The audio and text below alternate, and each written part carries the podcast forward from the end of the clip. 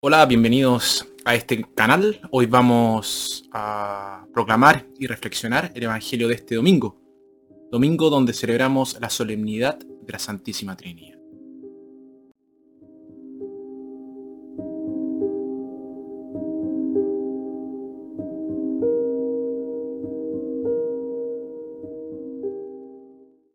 Nuestra primera lectura tomada de Proverbios. Esta lectura de alabanza a la sabiduría de Dios puede verse como una exploración hacia la revelación del misterio de la Trinidad. Nuestra segunda lectura tomada de la carta del apóstol San Pablo a los romanos. Jesús hizo posible para nosotros una relación de amor con Dios. Y esto nos da la esperanza y nos sostiene en el tiempo del sufrimiento. El Espíritu Santo nos ayuda a reconocer el amor de Dios por nosotros. Y nuestro Evangelio, tomado del Evangelio de Juan. El Espíritu Santo ayuda a la iglesia a captar el sentido pleno de todo lo que dijo Jesús, especialmente de lo que dijo acerca del Padre. Evangelio de nuestro Señor Jesucristo según San Juan. Aún tengo muchas cosas que decirles, pero es demasiado para ustedes por ahora. Y cuando venga Él, el Espíritu de la verdad, los guiará en todos los caminos de la verdad. Él no viene con un mensaje propio, sino que les dirá lo que escuchó y le anunciará lo que ha de venir. Él tomará de lo mío para revelárselos a ustedes, y yo seré glorificado por él. Todo lo que tiene el Padre es mío. Por eso les he dicho que tomará de lo mío para revelárselo a ustedes. Palabra del Señor.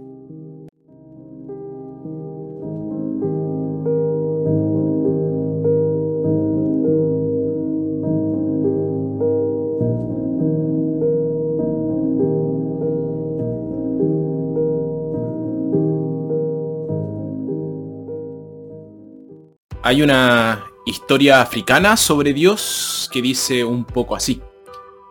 Un día, mientras viajaba de un lado a otro del vasto continente africano, Dios notó que una tribu en particular estaba perdiendo la fe. Entonces se manifestó en un campo donde estaban trabajando cuatro hombres, uno en cada esquina. Y los hombres vieron a Dios parado allí, en el centro del campo. Lo miraron de cerca y luego cayeron al suelo en, adoración. Dios luego se desvaneció, pero observó lo que sucedió. Los cuatro hombres corrieron de regreso a sus aldeas, reunieron a toda la gente y proclamaron que no podía haber duda, que Dios realmente existía y se preocupaba por cada uno de ellos, ya que había bajado a visitarlos. Por lo tanto, todos deberían comenzar a adorarlo en serio. El pueblo recibió la noticia con mucho entusiasmo, con mucha alegría. Pudieron ver que estos hombres habían tenido una visión santa. Entonces uno de los aldeanos preguntó, ¿qué vestía Dios? Y respondió el primer hombre, llevaba una capa roja. Una, una capa azul, decía el segundo. Ambos están equivocados, dijo el tercero, él llevaba una capa verde. Están todos locos, gritó el cuarto, él llevaba una capa amarilla. Y con eso comenzaron a discutir. Y la discusión se convirtió en pelea. Y al final se despreciaron y se odiaron unos a otros. Y se dividieron en cuatro facciones. Con un poco de reflexión, fácilmente podrían haber llegado a un acuerdo. A cada uno se, se le había dado un vistazo de Dios. Y en lugar de insistir en que cada uno tenía la visión completa, la visión más verdadera, podrían haber admitido que cada uno tenía solo una visión parcial de Dios. Si hubieran estado abiertos al punto de vista de la otra persona, podrían haber terminado con una imagen más amplia y mucho más rica de Dios. Dios es más grande que todos nosotros. Nunca podremos comprender completamente a Dios. Nos cuesta entender incluso las cosas terrenales, las cosas que pasan aquí. Entonces, ¿cómo podemos captar las cosas celestiales? Y solo el don de la sabiduría puede ayudarnos a comprender los caminos de Dios. La gente puede conocer las verdades de la fe y sin embargo no conocer a Dios. Es muy importante tener una imagen correcta de Dios. Si nos equivocamos en esto, todo lo demás estará fuera de foco. ¿Cómo podemos orar correctamente? ¿O cómo podemos tener una relación adecuada con Dios si tenemos una imagen falsa o errónea de Él?